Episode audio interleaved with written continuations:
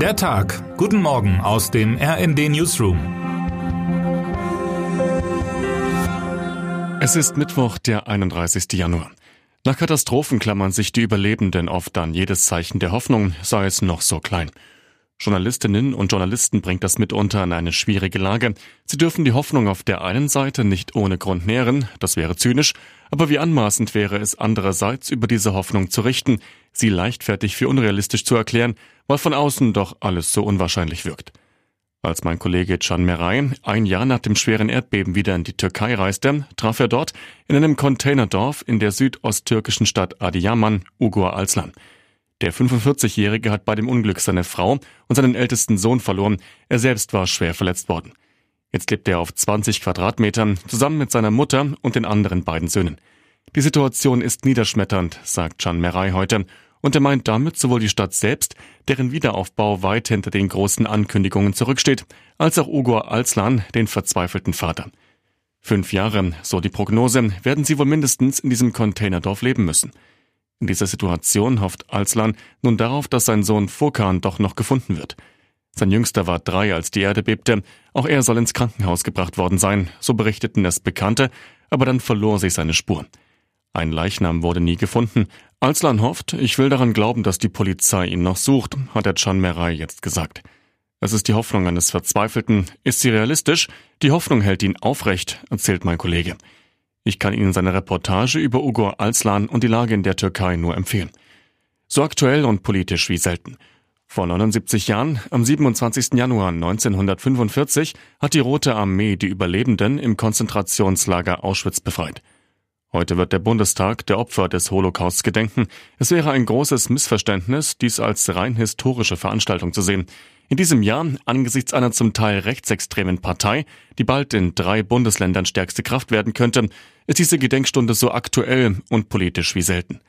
Sprechen wird im Bundestag die 91-jährige Eva Schepesi, die als Jugendliche das Vernichtungslager Auschwitz-Birkenau überlebte. Für ihren Einsatz als Zeitzeugin erhielt sie das Bundesverdienstkreuz, mit aktuellen politischen Äußerungen hielt sie sich zurück.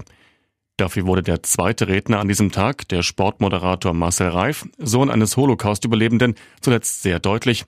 Mein Vater wird im Grab rotieren, wenn er mitbekommt, was in Deutschland wieder möglich ist, sagte er gerade meinem Kollegen Jan Sternberg im Interview, als der ihn nach einem Treffen von AfD-Politikern und Identitären in Potsdam fragte. Dass ein neuer Faschismus Raum greift, dass diese Gefahr real ist, das hätte ihn ehrlich schockiert. Bidens Traum, Trumps Albtraum. Bis zum Super Bowl Sunday am 11. Februar, dem wohl größten Ereignis im Sportkalender der USA, ist es noch einige Tage hin. Dennoch beschäftigt dieser Tage insbesondere die Republikaner bereits sehr. Mit durchaus bangem Blick schauen sie auf jenen Sonntag. Der Grund ist einer der Spieler der Kansas City Chiefs, die in diesem Jahr erneut das Endspiel erreicht haben, der 34-jährige Travis Kelsey.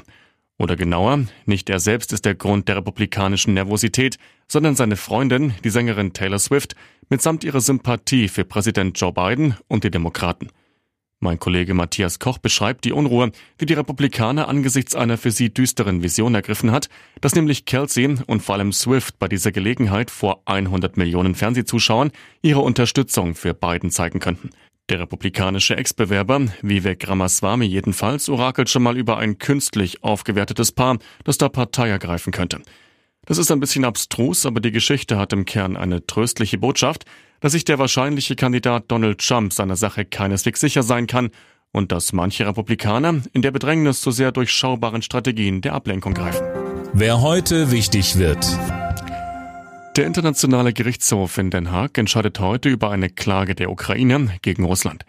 Eingereicht hatte die Ukraine diese schon 2017. Sie beschuldigt Russland darin der Unterstützung der pro-russischen Rebellen in der Ostukraine seit 2014. Außerdem macht sie Russland verantwortlich für den Abschuss des Passagierflugzeugs MH17 im Jahr 2014 mit 298 Toten. Und damit wünschen wir Ihnen einen guten Start in den Tag.